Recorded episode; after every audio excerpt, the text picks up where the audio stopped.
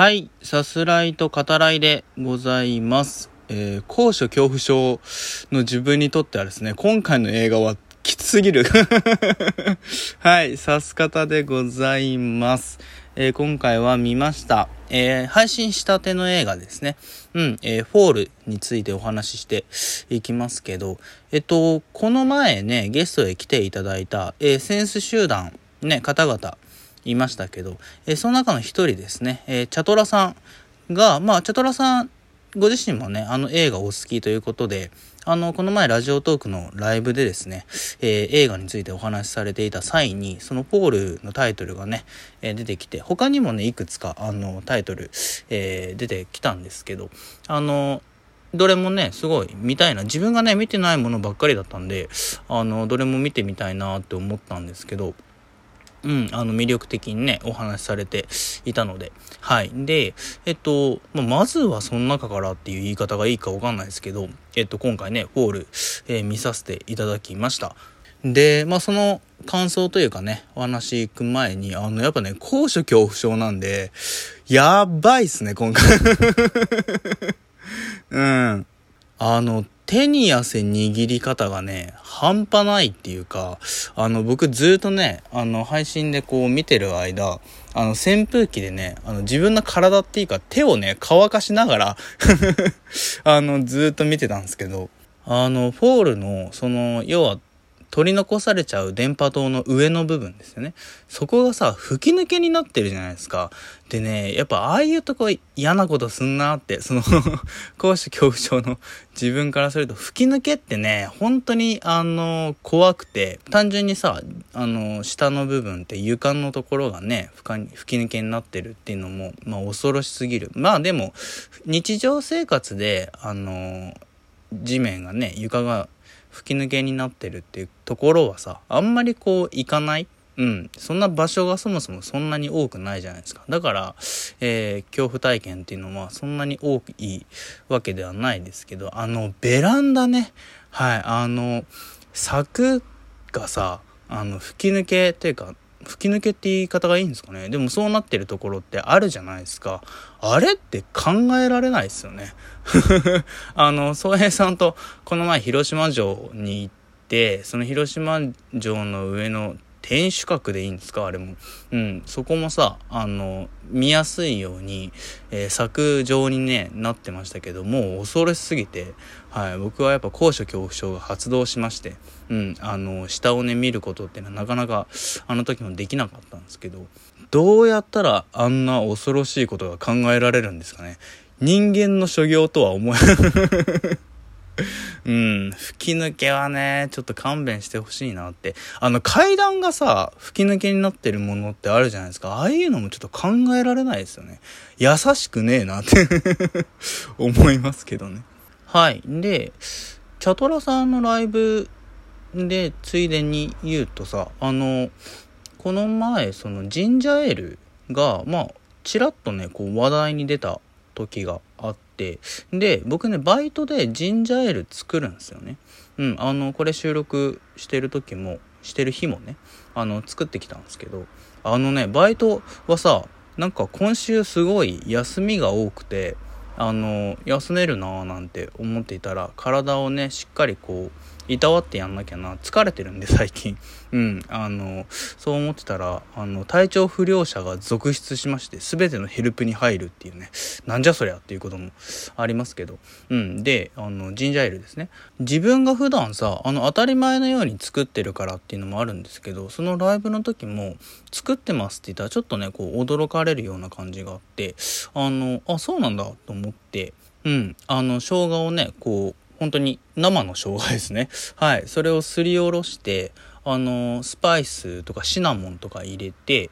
えっとね、あと砂糖ですね。あの、自分の店で作っ使ってるのは、えー、戦争糖ってね、戦争糖ってうまくこう、漢字変換されないと、なんか、ウォー、ウォーの方がね、やっぱり出てきちゃうよなっていう、うん、あの、どんな砂糖やねんっていう話に、ね、なってきますけど、あの、洗うに、あの、双子の、ね、まあ、そうですよね。はい。に、えー、まあ、砂糖の糖って書いて戦争糖ですね。うん、それを、あのまあ、一緒にして、ちょっと寝かせて、うん、そこからこう煮込むんですね。うん、煮込んで、それを一晩置いて、えー、こして、うん、そしたらね、あの、ジンジャーエールができるんですね。ジンジャーエールの、まあ、原液というか、そういうシロップがね、えー、できるんですけど、まあ、それと炭酸水を合わせて出来上がりっていう感じですね。で、まあ、ふとね、まあ、思った。確かになと思って、僕もだから今のバイト先で初めてそんなジンジャーエールを作るなんてね、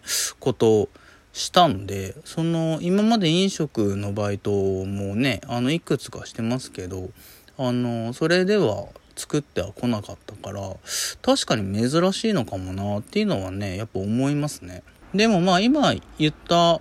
ものでね、あの、できちゃうんで、うん、あの、ご自宅でジンジャーエール作るっていうのもね、あの、まあ、休日のどうしようかなっていう時にあの試されてもいいんじゃないかなってこれ聞いてる人ね。うんあのいいんじゃないかなって思いますけどね。ご家族にね飲んでいただいたら結構喜ばれたりもするんじゃないかななんてことも思いますけどね。暑い日も続くからねまだね。うんぴったりですよね。はい。であの前回ちょっと入んなかったですけどあの自分の成長しねえなって思うこと最近あって面接に行ったんですねでまあそれ自体ちょっとねまあうまくいかなかったというか落ちちゃったんだけどですごいねその時のあの試験官というか担当してくださった方の態度が悪かったんですねあの宅急便がさ途中届いたんですよで「はあ?」みたいな感じで対応しててすげえ横柄なうんあの態度をねその業者の方にされててなんかやっぱそういうところが見えるとさなんかあとわざとやってるみたいな感じもあって何て言うんですかねやっぱこの人の下で働きたくねえよなってどうしても思っちゃうんだよね。で面接ってやっぱまあうまくいかなかったなって思うんだけど同時にそういうことがあるとなんかうまくやりたくねえなっていう気持ちもあってだから落ちた今考えればさおめえの横柄な態度どうなったんや？っつってそこでさまあこっちもブチギレてあのお前のとこで働きたくないです。っつって帰る。ねそんぐらいしてよかったなって思ったりも するんだけど。はいちょっと時間もなくなるからねこの辺にしますけどあの変わらないなと思うところでございます。というわけで見てきました。えー、配信したての映画フォールについてお話ししていきます。あらすじ概要を引用させていただきます。地上600メートルの超高層鉄塔に取り残された2人の若者の運命を描いたサバイバルスリラー。山でのフリークライミング中に夫を落下事故で亡くしたベッキーは、1年が経った現在も悲しみから立ち直れずにいた。親友ハンターはそんな彼女を元気づけようと新たなクライミング計画を立て現在は使用されていない超高層テレビ塔に登ることに。2人は老朽化して不安定になったはしごを登り地上600メートルの頂上へ到達することに成功。しかしはしごが突然崩れ落ち2人は鉄塔の先端に取り残されてしまう。となっております。はい、あの、今のね、あらすじでお分かりの通りですね。あの、ワンシチュエーションもの、うん、あの、しかもアイデア勝負って言っていいね。あの、そういうところがあるかなと思います。で、恐怖体験ものでもありますね。まあ、この手のね、あの映画っていうのは定期的に作られてるなっていう、その、安心して生きてる自分たちっていうのをね、再確認しましょうみたいなね、あの、教訓めいた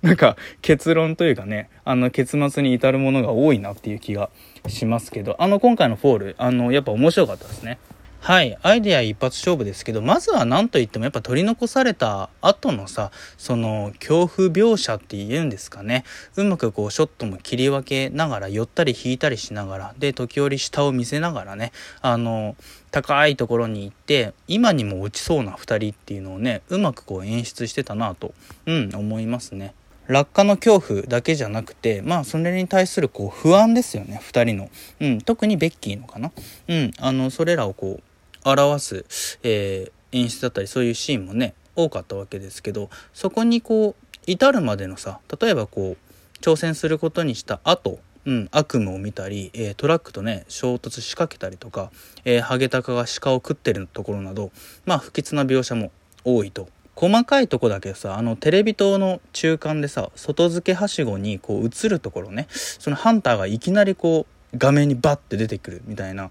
そのなんてことないシーンなんだけどわざわざちょっとホラー的にね見せたりその要は全体として不安描写、うん、でこう煽ってくる感じがねありますね。あとその単純に登場人物の一人ハンターがさベッキーをグイグイ煽る。なんかこれはもう笑ってしまうぐらい煽ってくんなっていうのねありましたけど。はいそのドラマ的な部分で言うとベッキーとえー、ハンターの間にあるねそのとある秘密をめぐる緊張感っていうのかな。うんそれもあってあのそういったところがこう先の読めなさにもねあのつながっているなという気がします。やっぱこう先が見えないってことは不安になるあの要素の一つかなとも、うん、思いますね。うまくあの取り込んでるなっていう気がしますしあの脚本もあの実は緻密にできていて